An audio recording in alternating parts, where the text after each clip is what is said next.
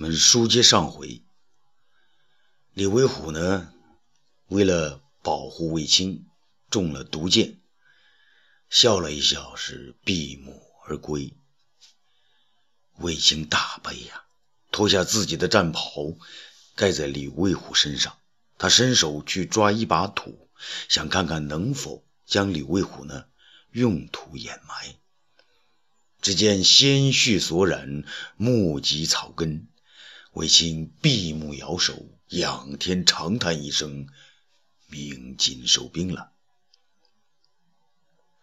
卫青挥泪葬完李卫虎，与郭谢、李局三人纵马再往前行。匈奴右贤王早已不见踪影。再往前追，只见又一条大河挡住去路。河水之凶胜过前者，河中还有几队人马在浪中翻滚，分明是右贤王已经渡河而去了。这卫青令所有将士不得再渡北河，只将河套里面所有匈奴兵马全部俘获。半个时辰以后，李局来报。从清晨到中午，共斩匈奴七万余众，生擒两万余人，得马三万余匹。河套之内再无匈奴富甲之兵。卫青给李局呢精兵两万，战马三万，守住五原。自己与郭谢率三万得胜之师，回过头来南下增山。在行之路上，苏建派人来报说，匈奴的主子君臣单于已经死去。那一直查密不发丧，只等太子的动静。卫青闻之，便料定匈奴不可能派出大兵前来还击，而匈奴太子于禅之境可悲可悯。想到这里呢，不禁情动于中。于是命疲惫之师原地扎营休息待命。一觉醒来，天已黄昏。卫青起身来找郭谢，只见郭谢正与一名降将交谈。那降将呢，原来是汉人，曾经随郭谢的门徒习武。被俘之后呢，听说郭谢在军中，特地来相见。郭谢问他几句，得知呢，果然是自己徒弟所收的弟子，名叫马清河。于是呢，便将他唤出到自己帐中。卫青来到呢，那人俯身便拜。这卫青正在为郭谢失意门徒而悲伤，见郭谢呢与军中的再得门徒，心中稍感欣慰，便突然问道：“啊，你在匈奴已经有多少年了？”马清河答道：“啊，四年前被掳，三年前被匈奴人逼娶单于宗室之女，然后随右贤王从军。那匈奴之语你知多少？匈奴之语大都能说，只是不能行文。”卫青大喜，转身回拜马清河。啊，马清河大惊。他大将军如此看重，是否有要事需小人效效力啊？卫青笑了，他也知道匈奴太子于禅在增山有五万人马，八万汉军若从三个方向全力攻城，一天之内拿下增山，当然不在话下。可卫青不忍再屠这座山城，更不忍让匈奴太子是雪上加霜。他想让匈奴太子知道自己所处之境，既回不了王庭，又不能与汉军作战，唯一良策是投降大汉。那这样呢？卫青可以兵不血刃而收回黄河之南，匈奴也会因此而处于理屈势劣之地。一之茶虽可坐而称帝。但对大汉再开兵信理所难容，汉家与匈奴的关系一下子会完全转化过来。郭谢和马清河明白主帅之意后，两个人连声叫好。马清河更觉得卫青乃大人之人，于是称自己与太子曾经谋面，便亲自请命去增山城中说服太子投降。郭谢闻此，呃，请卫青让他与马清河同行。卫青大喜，当晚备宴，为二人饯行。也据说这个匈奴太子于禅呐。在增山城中是焦急不安。一方面呢，他的父王到底是病重还是已经死去，他得不到可靠的消息；其二呢，他未能成命，到上古渔阳一带攻击汉师，反被汉军围在增山，即使回朝也难以向父皇交代。而自己的叔叔丞相伊稚茶更不会轻易放过自己。然而，让他奇怪的是，小小增山方圆不足二里，而汉军却围而不攻，已经有五天时间了。卫青的大旗飘在城南，而卫青本人也不曾出现。在这天中午呢，他正在军中苦思，突然，他的亲兵带来一个从五原逃出的右贤王将领。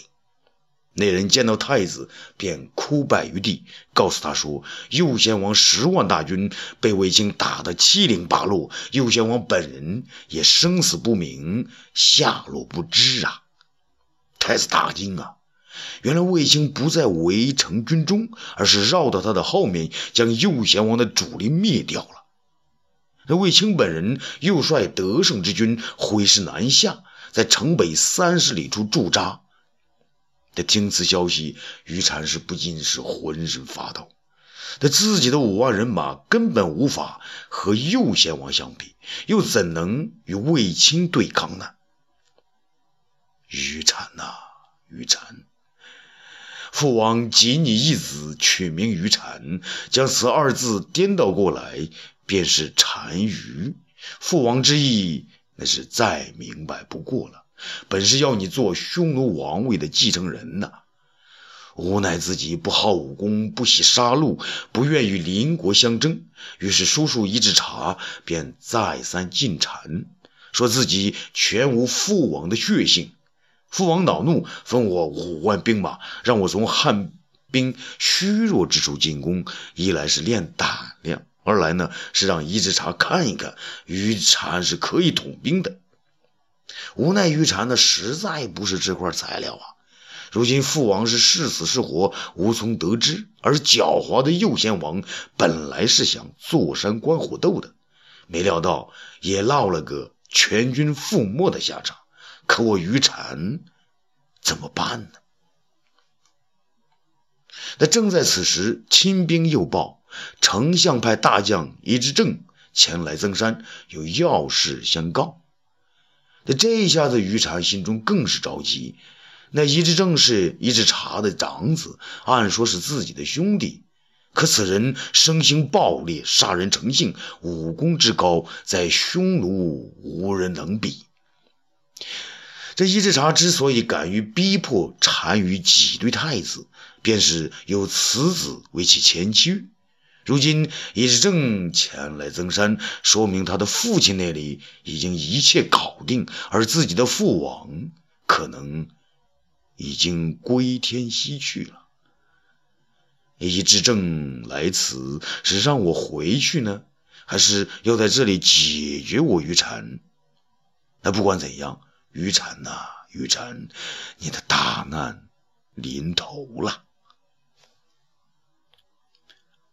他还没有决定见不见伊之正，突然亲兵又报说有故人来访。故人是谁呢？先见一下吧。啊，原来这个故人他根本不认识。此人衣着是匈奴人的打扮，举办举动的倒像汉人。而跟着他前来的那个人，小小的个头，分明就是汉人。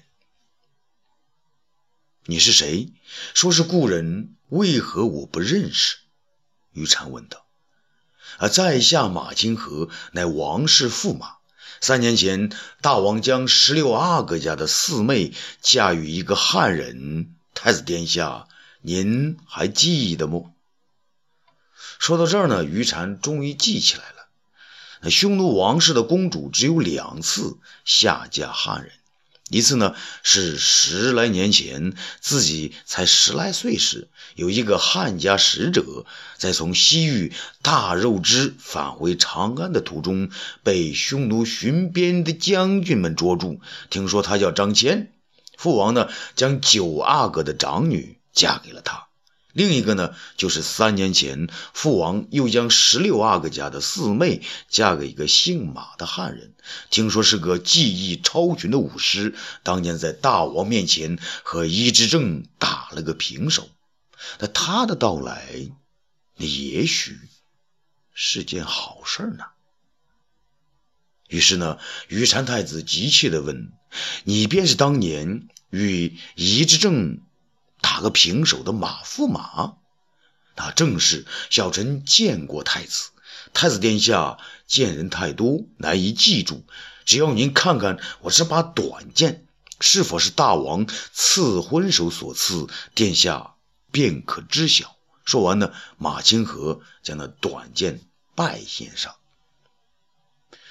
见到父王所赐之剑，那余禅有何疑虑啊？他向马清河深深一揖，巨于眼眶中的许多泪水竟然一下子流了出来。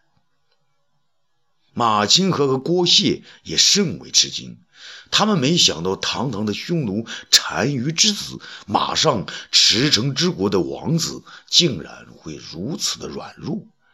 难道他已经知道其父王已死的消息？马清河便问道。殿下有何悲伤之事，如此伤心落泪呀？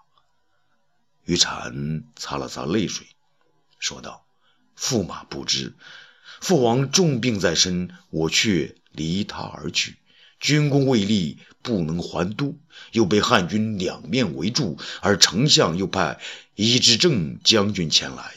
本太子以为凶多吉少，所以伤心落泪。”啊！伊之正那厮也来了。马清河问道。那没等太子回答，只听得一声大叫：“何人无礼，敢于这样称呼本将军？”原来那伊之正啊，是不请自到。只见他身材高大，便着盔甲，那全然一副战场领兵的劲头。马清河自知失言，只好应承。啊！末将不知将军到来，言语唐突，有所冒犯，请将军恕罪。伊之正倒不理他，只将眼睛盯住郭谢，死死地看了半天。有个汉人装扮的在此，他不由得是心中生疑。不过呢，看那人的其貌不扬，他也就认为啊，这是马驸马的随从，也就罢了。其实啊。太子于禅呢，也是这么看郭谢的。郭谢呢，不懂得匈奴语言，只能根据呢他们的表情、手势和眼神来理解，所以呢，他有点痴呆的样子。因此，所有的人呢，都把他当做呢，没把他当做一回事儿。他一直正对着太子于禅厉声问道：“啊，大王身患重病，让我前来迎接太子回朝，啊，将要把大位传与太子。”不知太子是何缘故，迟迟不见本官呢？那玉禅道：“兄长不要见怪，只因马驸马早到一步，玉禅正与他说话。”马驸马啊，又嫌我一个人跑回大王跟前，听说他所有的兵马全被汉军吃掉了，你怎么还在这里呢？那伊之正转向马金河，马金河呀，他知道伊之正是自己的死对头，反正这里是太子的军中，伊之正不过三五个人，他索性揭穿他的计策。于是冷笑一声：“伊将军，我是来保护太子的。刚才你不是说要请太子回宫继位吗？不知这是谁的主意呀？”啊，哦谁的主意？是父啊，不是大王的诏命啊！易之正没料到马清河会如此的问他，几句回答有些心慌，便将其其父这个医治茶的主意露了一点出来，而正呢，恰被多疑的太子听到耳朵里边，记在了心里。恐怕这是丞相的主意吧？马清河呢，要揭其底，又不愿意将单于已死之事轻率地告诉太子。啊，你放屁！李之正呢，对马清河从来都是怀恨在心。这两年呢，他一直就苦练内功和暗器，想把这个对手搞掉。无奈单于呢，将马清河派到了右贤王的帐下，有意呢，让他们两个避开。那将军，你说大王他怎么样了？那马金和沉住气再问：“啊，大王他好着呢，正在等候太子回宫。”叶之正这回呢说的挺顺溜，恐怕大王已经不在其位。你说的话是丞相的主意吧？马金河再避一步，叶之正呢是再也无法忍受，对着马金河大叫。你这个不知死的汉人，老子今天要你的命！说完呢，拔剑便向马清河刺来。那马清河又是吃素的，拔剑相迎呗。二人在太子和郭谢等人面前你来我往，大战五十回合，分不出高低来。